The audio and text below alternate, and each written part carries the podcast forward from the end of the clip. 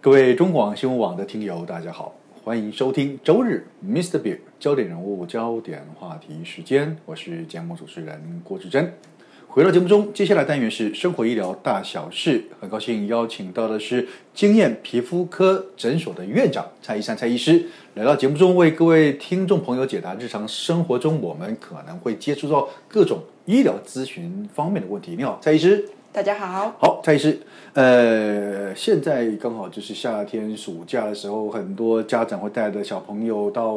郊外，呃，去去出游野餐啊、出游啊，哦，这是很好的时间。但是哈、要提醒各位听众朋友，哎，去野外千万不要轻易哈、这个拍打蚊虫或昆虫。是的，哦，是的当然，我觉得昆虫来的、蚊子虫来的，我们当然很习惯把它赶走或拍打哦。对好、但是注意哦，哎，如果你乱打哦，你搞不好会帮自己惹上麻烦。对因为没错如果你打到一，你以为你在打一只蚊子，你以为你是在打一只蚂蚁或白蚁，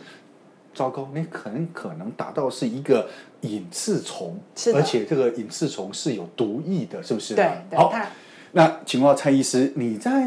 门诊中真的有人真的是就呃很倒霉的打到隐翅虫，然后就发生状况来找你吗？对隐翅虫，我们又叫它报复虫，报复虫对，有仇必报的啊仇，真的啊嗯哎，对，它很特别哦。我们大部分你把蚊子打死哦，可能没事嘛啊哎，虽然打死一只还有千千万万的蚊是子是哦是是， 但是是隐翅虫呢，呃，我们这遇到几个都刚好是宜兰啊，宜兰有一个在宜兰念书念四年，那他们那里的。特产就是隐翅虫，啊是然后隐翅虫它有一个趋光性，啊嗯好、所以它喜欢在夏天的时候，它就在纱窗上面聚集。啊嗯嗯好那有时候飞到我们身上的时候，嗯你嗯会很反射性的啪把它打死。嗯嗯哦，那很不幸的是，隐翅虫身上有一些这个毒液。嗯，哦你把它打死之后，它喷出来这些毒液啊，好、就成线状，有点像硫酸那种感觉，是是会是烧灼皮肤 OK 然后会产生脓泡，嗯然后会有红疹，嗯好、嗯你会有又痛又痒的感觉，又刺。所以呢，这个通常啊、你打死喷出来这汁液就是那个形状， OK 哎，所以医生很好认，只要我们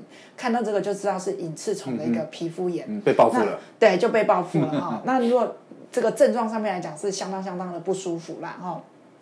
那我们刚刚有说它有一点季节性，嗯啊、大概都是在春夏的这个时间点会比较多一些、嗯这样子。嗯嗯嗯嗯哦，那我要特别小心。你刚刚说在宜兰的宜兰状况特别哎宜多，兰特别 多，好几个病人都是去宜兰玩回来嗯。那不只是在脖子哦，哦，你看你打到哪里，他就在哪。有人嗯是可能他刚好上半身没穿，有一个好像去坐游艇来干嘛嗯的，所以他身上前胸后背，好啊，另外一个是在脖子，嗯啊，有的在手上，有的在脚上，都有可能。是嗯好。那当然，各位听众朋友，你可能会问说，想问说啊，到底隐翅虫长什么样子哦？大家或许因为呃网络很发达，大家自己可以上网稍微搜寻一下，或许可以看到隐翅虫的照片。那对这边也请蔡医师稍微简单介绍一下好不好？好，呃，至少你可以收集到二十种照 片，但它有一个特征哈，嗯它的那个呃最后一节的地方哈，它有点条纹。好那有哦就是的它的尾部，是不是？对，就是最下身上面最胖的那一节嗯嗯嗯，嗯他身体最胖的那一节。因为我不是学昆虫的啦，哈，我就是这样形容，哈，就是他那个身体那一部分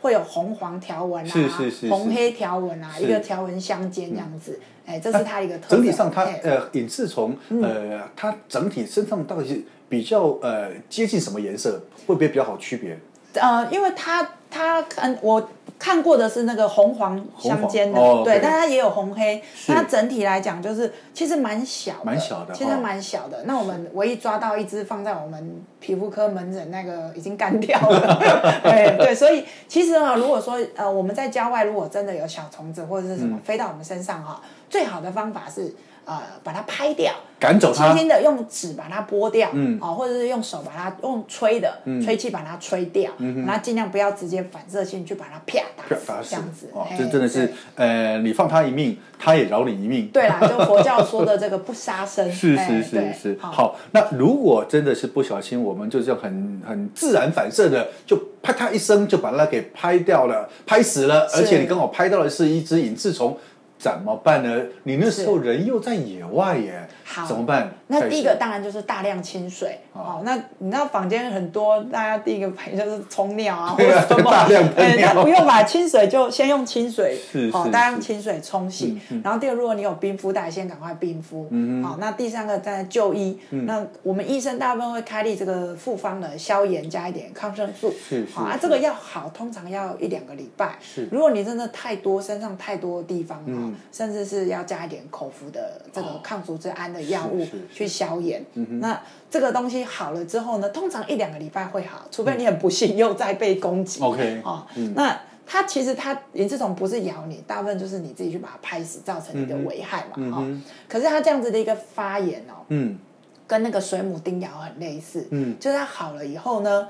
呃，通常会留下蛮严重的色素沉淀。哦哎，所以它有后遗。色素沉症淀对，它的局部会有一个色素沉淀一个状况。是不过好李家在哦，嗯就是它跟那些什么海葵、水母比较不一样，嗯嗯嗯嗯大部分的就是色素沉淀这样子一个后遗症。嗯你说皮皮肤本身会刺麻痛，后续是比较不会啦，哎、它不会造成说神经的一个病变这样嗯是子。。嗯那这个色素沉淀后续还能够做什么处理？能够解决它吗？呃，如果真的很在意的话，嗯当然是像我们有一些三合一的美白药膏，哦，或者一些市面上一些美白的产品，嗯啊、都可以居家来做使用。那当然还有一个最好用就是等啊，嗯哦，三到六个月，慢慢退。哎、其实它是会慢慢消退，不哦用，那就太担心那就还好，那就还好对。对好对，那如果这样子的话，当然我们就知道说，那去野外，如果说真的是看到有这种类似这样的蚊虫，第一，刚刚蔡医师讲。不要直接拍打，是用驱赶的。对好，那或者也可以建议大家穿长袖衣裤，对不对？是好，那还有要请教蔡医师，